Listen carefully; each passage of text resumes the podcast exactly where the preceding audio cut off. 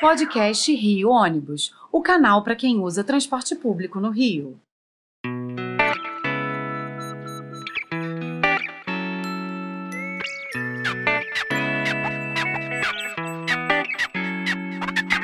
Saudações ouvintes, passageiros de ônibus da cidade e população carioca.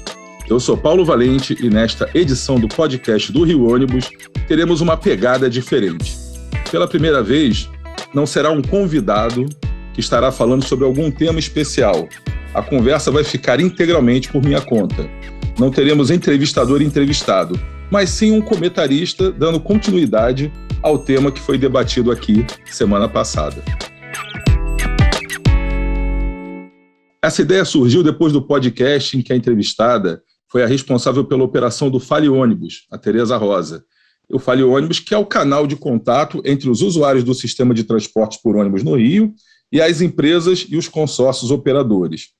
Logo após a divulgação do programa, nós começamos a receber ligações e mensagens que perguntavam basicamente por que as reclamações se repetem, por que não há solução para determinados problemas e por aí vai. Por isso, resolvemos preparar esse programa especial, no qual eu mesmo vou responder uma a uma as principais reclamações com relação ao funcionamento do sistema de ônibus na nossa cidade, porque, de certa forma, são essas reclamações que espelham a maneira como o nosso setor é percebido por seus usuários e pela população de modo geral. Ele será um resumo de tudo aquilo que foi tratado nos episódios anteriores, nos quais a gente já falou aqui sobre crise do setor, conversamos com o Sindicato dos Rodoviários, com jornalistas, com busólogos, com juristas, com usuários e com especialistas em meio ambiente e toda uma gama de outros assuntos que são de interesse do setor. Então vamos lá. Semana passada nós já falamos um pouco sobre a história da criação dos primeiros serviços de atendimento aos clientes do setor, que surgiram em meados da década de 90 e o que percebemos, fazendo uma análise dos dados que nós compilamos desde então, quer pelos arquivos desses saques ou pelo próprio Fale Ônibus, as reclamações são basicamente as mesmas. Tem um amigo meu que é busólogo que me mostrou uma vez um livro que registrava as reclamações da Secretaria de Transportes do Distrito Federal, é, da capital do país que funcionava aqui na cidade do Rio de Janeiro, na década de 20. Já era a cidade do Rio de Janeiro, já tinha uma Secretaria de Transporte, e as reclamações mais frequentes naquela época já eram as mesmas que se repetem hoje em dia. Quer dizer, são 100 anos de história do transporte com o mesmo tipo de reclamação. Escassez de ônibus, desrespeito aos horários, má conservação dos veículos, ônibus velhos e problemas relativos à conduta dos motoristas. Nossa proposta hoje é comentar exatamente esses cinco problemas, começando aqui pela atuação dos motoristas não só nessa compilação de dados do Fale Ônibus, mas em todas as pesquisas sobre qualidade do serviço de ônibus que já foram realizadas, as maiores reclamações são sempre as que se, é, se relacionam com a má conduta dos profissionais do volante, que deixam passageiros a pé pelo caminho, correm demais, avançam sinais, param fora dos pontos, passam com velocidade nos quebra-molas, tratam os passageiros sem educação, etc. Os motoristas, gente, assim como todos os demais colaboradores das empresas de ônibus, não só da nossa cidade, mas de toda a região metropolitana, são contratados segundo rigorosos critérios de seleção, já que eles têm a responsabilidade de transportar, só nas empresas ligadas ao Rio Ônibus, mais de 2 milhões de, de pessoas, de passageiros por dia.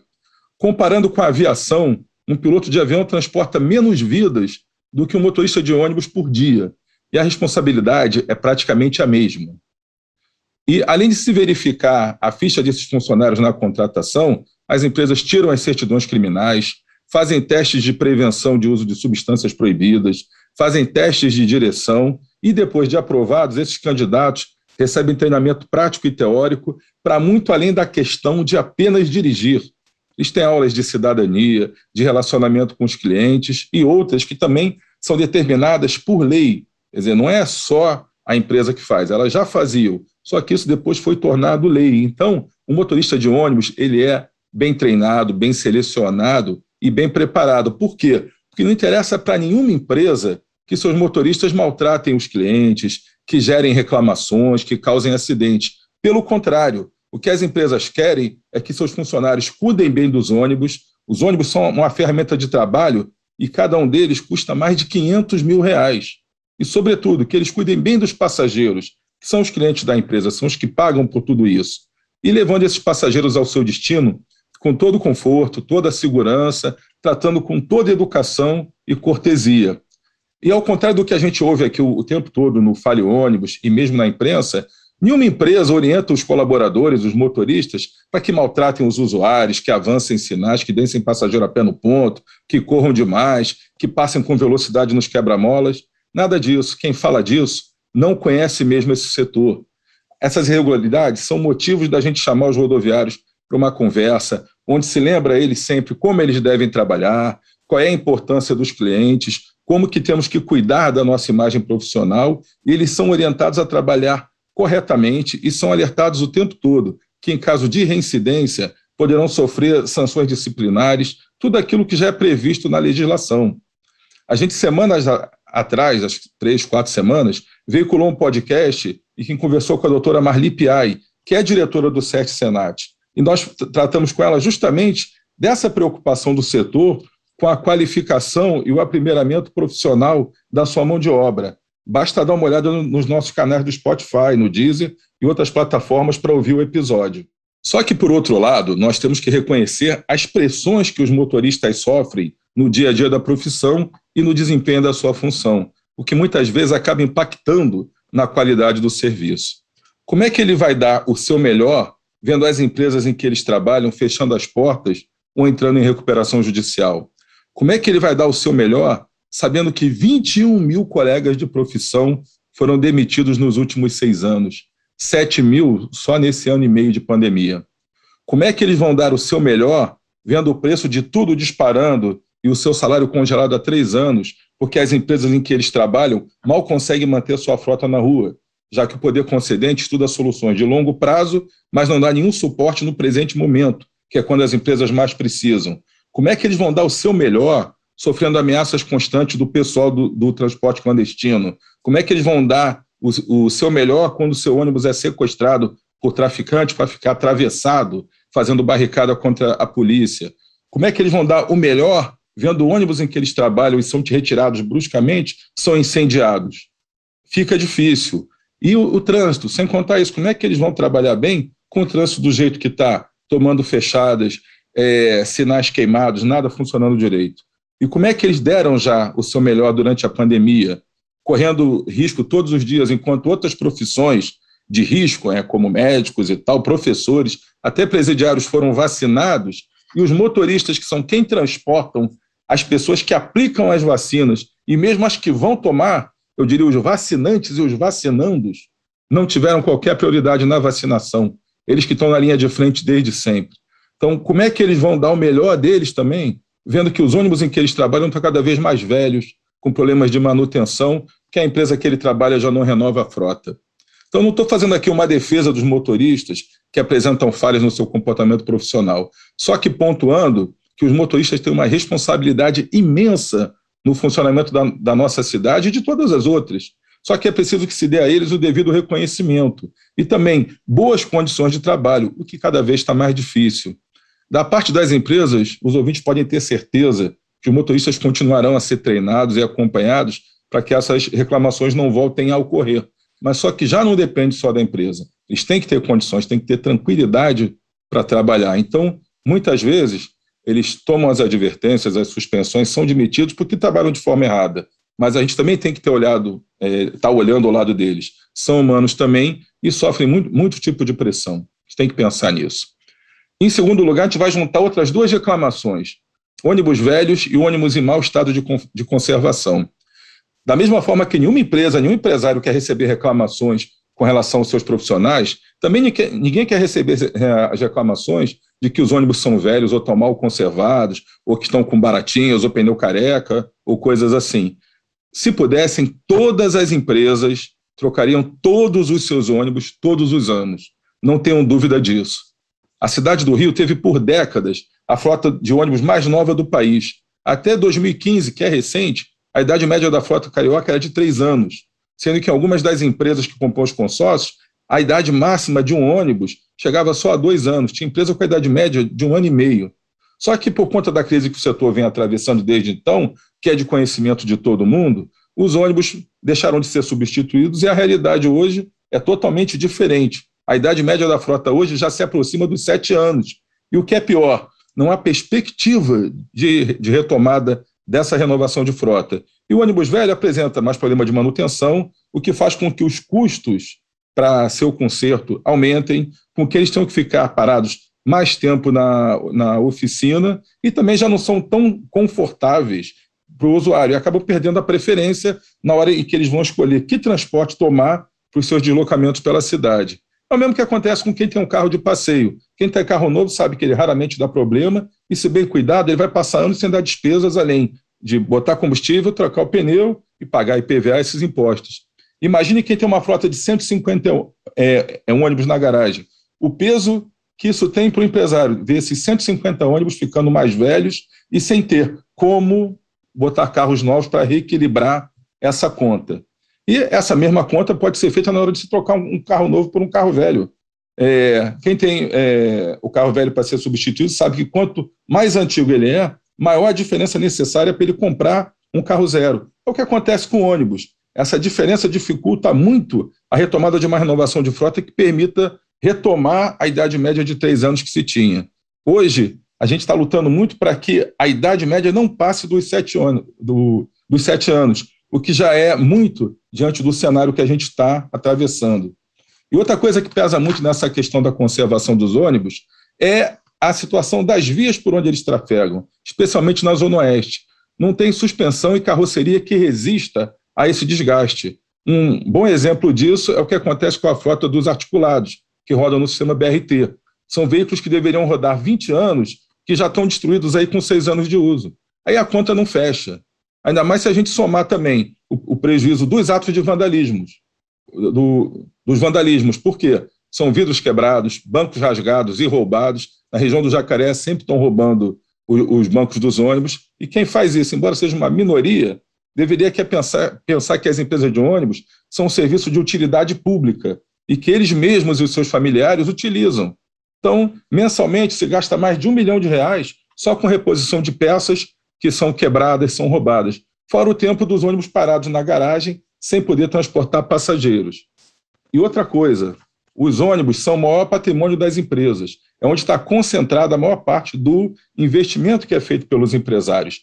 E quem é que quer ver o seu patrimônio, o patrimônio de famílias, ser dilapidado dessa forma? A cada ano que passa, se perdem milhões e milhões de reais com essa desvalorização. Finalizando esse item, se pudessem, os empresários só teriam ônibus novos, zero quilômetro. Só que isso seria um custo elevado que hoje não pode ser suportado no atual formato de remuneração pela prestação de serviço.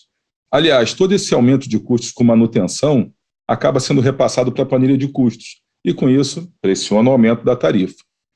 As outras duas reclamações mais frequentes são o desrespeito aos horários e a falta de ônibus e linhas que deixaram de rodar.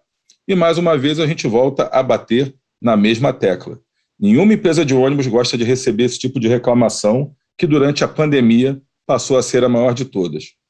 Para que se entenda bem essa questão, nós temos que dar uma explicação mais extensa. A frota de uma linha de ônibus é dimensionada de acordo com a demanda de passageiros existente para aquele itinerário. Se pudessem, os empresários colocariam cada vez mais ônibus nas ruas e criariam ainda mais linhas dos que já existiram um dia. Por quê?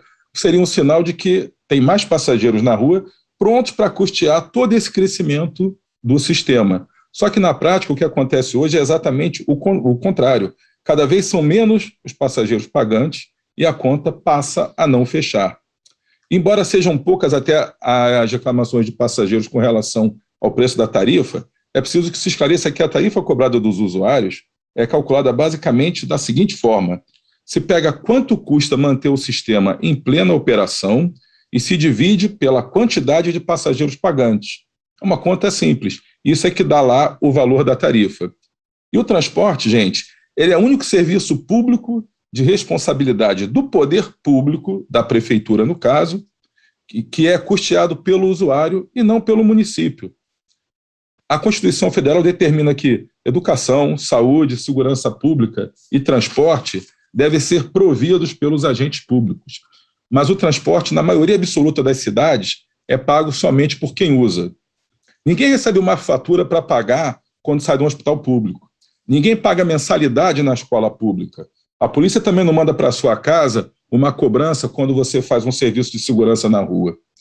O ônibus, o trem, o metrô, você paga. Aqui no Rio, não há nenhum subsídio para gratuidade, combustível, o que quer que seja. Ao contrário de São Paulo, de Porto Alegre e da própria região metropolitana do Rio de Janeiro, que tem o bilhete único. Então, é tudo por conta de quem paga as passagens. Não há esse subsídio. E aí é que começa o problema da escassez de ônibus e das linhas paradas. Como a própria secretária de Transportes e o prefeito Eduardo Paz já admitiram publicamente várias vezes, essa conta não fecha. O sistema está deficitário. Está no vermelho por quê? Porque o contrato não é cumprido pelo contratante, que é a prefeitura. Já são quase três anos sem um reajuste de tarifa, que deveria ser anual. O reequilíbrio econômico-financeiro do contrato, que deveria ocorrer a cada quatro anos, nunca foi efetivado. As gratuidades que deveriam ter uma fonte própria de custeio não têm. A pandemia, que é uma realidade que não se pode discutir, reduziu os passageiros pela metade desde março de 2020, sendo importante a gente frisar que o sistema já vinha numa crise desde 2015.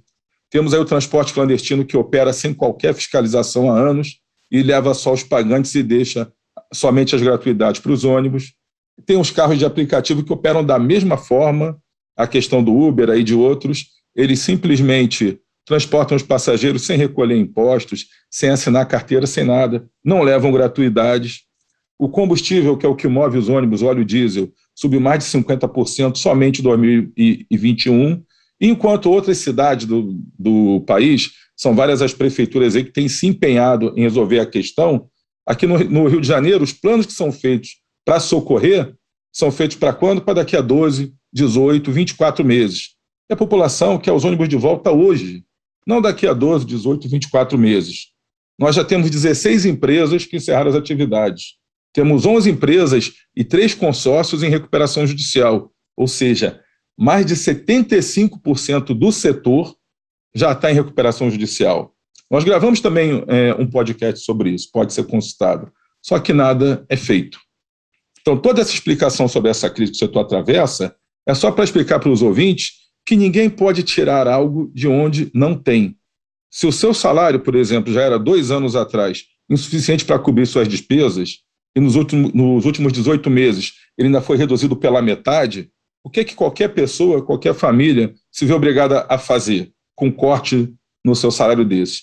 Tem que reduzir as despesas na mesma proporção. Uma família deixa de viajar, de sair para comer fora, tira os filhos da escola particular, do curso de inglês, sai da academia, atrasa a conta de água, de luz, troca o carro por um mais barato, fica sem carro mesmo, deixa de comprar as coisas mais caras no mercado, passa a se concentrar só no mais básico, troca a carne por frango, frango por ovo, por aí vai. As empresas acontece a mesma coisa. Se elas não têm recurso para comprar combustível, peças de reposição, para pagar salários e encargos, para financiar os ônibus novos, e tudo aquilo que ela tem que ter para colocar a frota na rua, elas passam a operar apenas com a quantidade de ônibus que conseguem manter em condições de rodar de acordo com o diesel que conseguem colocar nos tanques, dos funcionários que conseguem pagar. E aí, onde é que elas podem economizar? É tirando realmente os ônibus da rua. É o que acontece.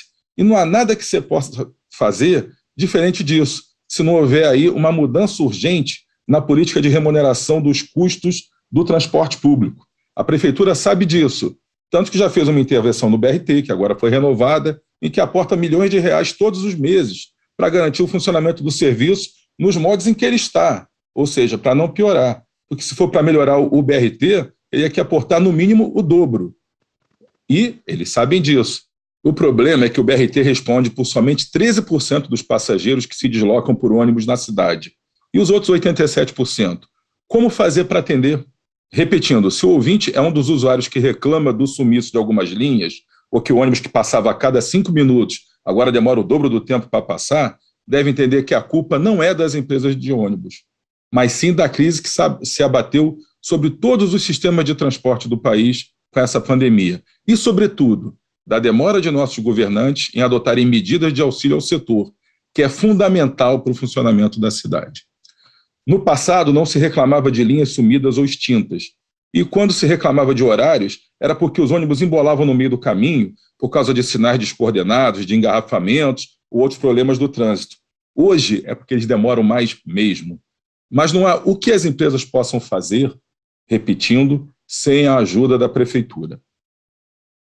Bem, senhoras e senhores, esperamos ter esclarecido que, repetimos e enfatizamos, se dependesse somente das empresas e consórcios de ônibus da cidade do Rio de Janeiro e do Rio Ônibus, sindicato que os representa, não teríamos nenhuma reclamação. Nossos ônibus seriam sempre novos, em perfeito estado, passariam nos horários desejados pelos usuários e conduzidos por motoristas extremamente gentis e cuidadosos, com itinerários para atender a todo mundo sem exceção. Mas isso depende muito mais dos gestores públicos do que do próprio setor, setor que hoje luta a duras penas para sobreviver. Agradecendo por sua audiência, informamos que esse podcast ficará disponível em todas as plataformas para que vocês ouçam novamente ou encaminhem para seus amigos entenderem um pouco sobre esse grave problema que afeta toda a sociedade.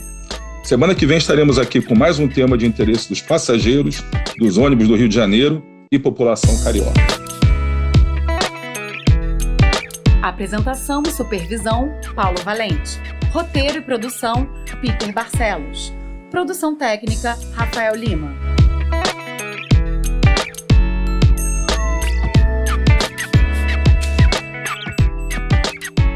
Rio Ônibus. Seu dia passa por aqui.